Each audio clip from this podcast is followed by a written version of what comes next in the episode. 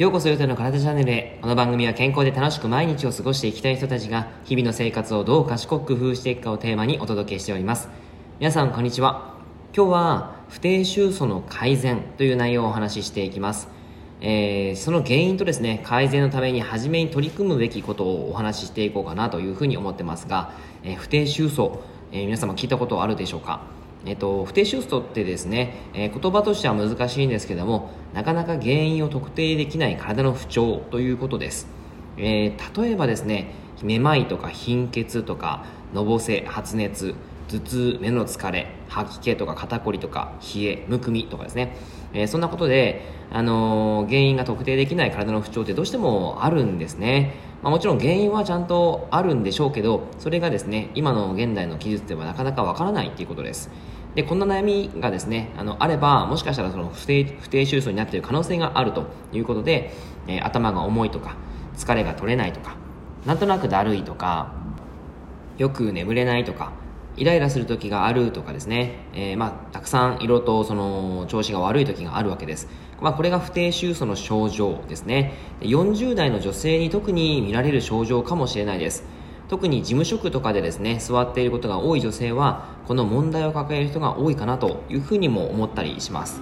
この不定収素ってじゃあなんで起こるのかっていうと、まあ、原因は特定できないということですがなんかその状態を感じるとどうしても年齢とかですね加齢っていうふうにあの考えてしまう思ってしまう方も多いんじゃないかなと思うんですね。でもそれはちょっと待ってください。40代は女性ホルモンの働きも活発ですし、え、加齢が原因っていうのはあんまりそのすぐに特定するものではない。その加齢が原因だっていうふうには思わなくてもいい場合があります。その原因は何かっていうと、えー、まあそのじゃあ加齢じゃなかったら何かっていうことなんですがその答えはミトコンドリア障害というのが一つ該当している可能性もあります。ミトコンドリア障害っていうのは簡単に説明するとエネルギーを作り出すミトコンドリア。これはですね人間の細胞に誰でもいます。えー、まあその寄生虫みたいな感じなんですけどもエネルギーを作り出すミトコンドリアがさまざまな要因で疲弊して適切にエネルギーが作られなくなっている状態。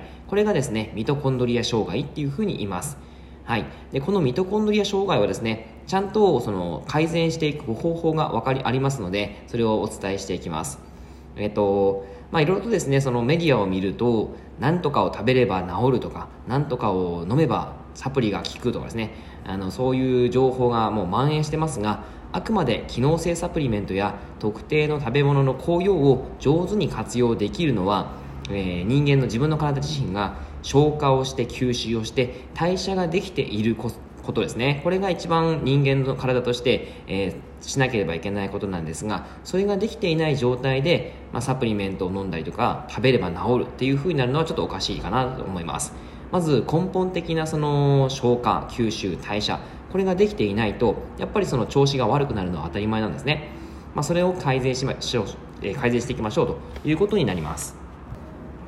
じゃあミトコンドリア障害っていうのが可能性としてあってじゃあそれを改善していくためにはどういうふうにすればいいのかということでまず基本的にですね、えー、ミトコンドリア障害はエネルギー産生がうまくいっていないことになりますので人は常に代謝を行って、えー、体内エネルギーを生み出しているわけですがさまざまな要因でエネルギーをうまく作り出せなくなってしまうわけですね。でその一つとして考えられるのが腸内環境です。腸が大事っていうのは一般的にもかなり浸透してきたと思いますが腸がなぜか大事腸なぜが、え腸がなぜ大事かっていうと栄養の吸収の入り口だからです。食べ物から摂取した栄養は基本的に小腸で吸収されて各全身の細胞に血液を介して届けられます。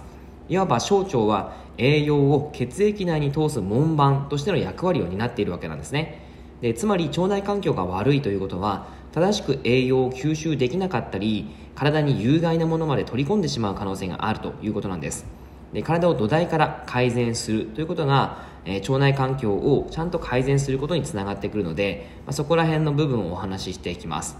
で、えー、腸内環境を簡単に分析するということで、えー、便の状態を確認するという方法があります。あの結構ですねうん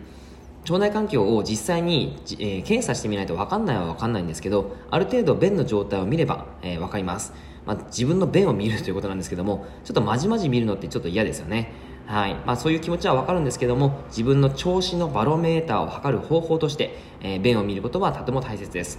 で便にはですねいくつか種類があります。大きく分けると便は形と色に分けることができるんですね。でまず形はバナナ型とかコロコロしてるとかべちゃべちゃだとかですね。あとは色としては黄,、えー、黄金色とか、えー、黒っぽいとか赤っぽい白いそんなことがあると思います、えー、基本的に一番いいとされるのはバナナ型の黄金色系ですね。これ以外の便であれば、え、水分が足りないとか食物繊維が足りないとか腸内細菌の数が少ない悪玉菌が優位であるとかですね。腸内環境に関わるさまざまなことが予想できます、え、状態の悪い便ほど匂いもきつくなる傾向があるんですね。なのでまずは自分の便がどんな形をしていてどんな色をしていてどんな匂いをしているのかを観察してみてください、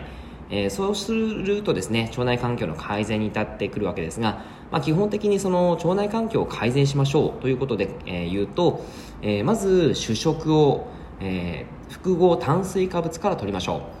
その複合炭水化物っていうのは玄米であったりとか、えー、穀物系16穀米を混ぜてもいいですしあとは芋さつまいも系ですね、えー、あとは大豆系とかうんあとは他に、えーオーうん、オートミールとかですね、まあ、そういったものを使って、えー、主食をしっかりと取りましょう。っていうのが一つです。そして、えー、あとは主菜をちゃんと取りましょう。これは魚が一番おすすめです。魚がえー、まあそうですね、青魚であったりとか、あとはもちろん白身魚でもいいんですけども、ちゃんと魚を取るということと、えー、まあお肉もいいんですが、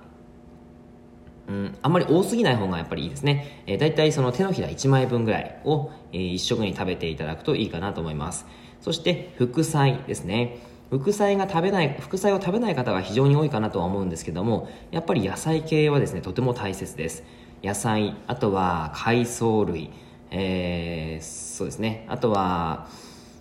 うん、あのちょっと主食でもお話ししましたけども大豆類とかですね。あとはナッツとか、まあ、そういったのも含めていいですけどもちゃんと副菜を取っていただくというのはとても大切になります。であとは腸内環境に、え、影響あんまりこう良くないものは食べないということですね。例えば白い炭水化物、えー、白米、えー、っとあとは小麦系ラーメンうんあとはスイーツ系とかですねあとはもうお菓子ですね。そういったものを食べ過ぎないということがとても大切だったりします。はい。まあ、そういうことをしながら、えー、不定収素の改善を腸内環境からしていく。そしてミトコンドリア障害をしっかりと改善していくことによって、えー、将来的にやっぱりこう体が元気になりやすいんですね。はい。まあ、あの、全部が全部それを一気に変えるってことはなかなか難しいんですが、今の状況において改善できることからスタートしてもらうといいかなと思います。腸内環境を改善する。はい。ぜひぜひちょっとやってみてください。はい。え、ー、と、以上ですね、えー、内容がいいなって思えたら周りの方にシェアしていただくと嬉しいです。また、いいねマークやフォローしていただくと励みになります。今日もラジオを聴いてくださってありがとうございました。では、良い一日を。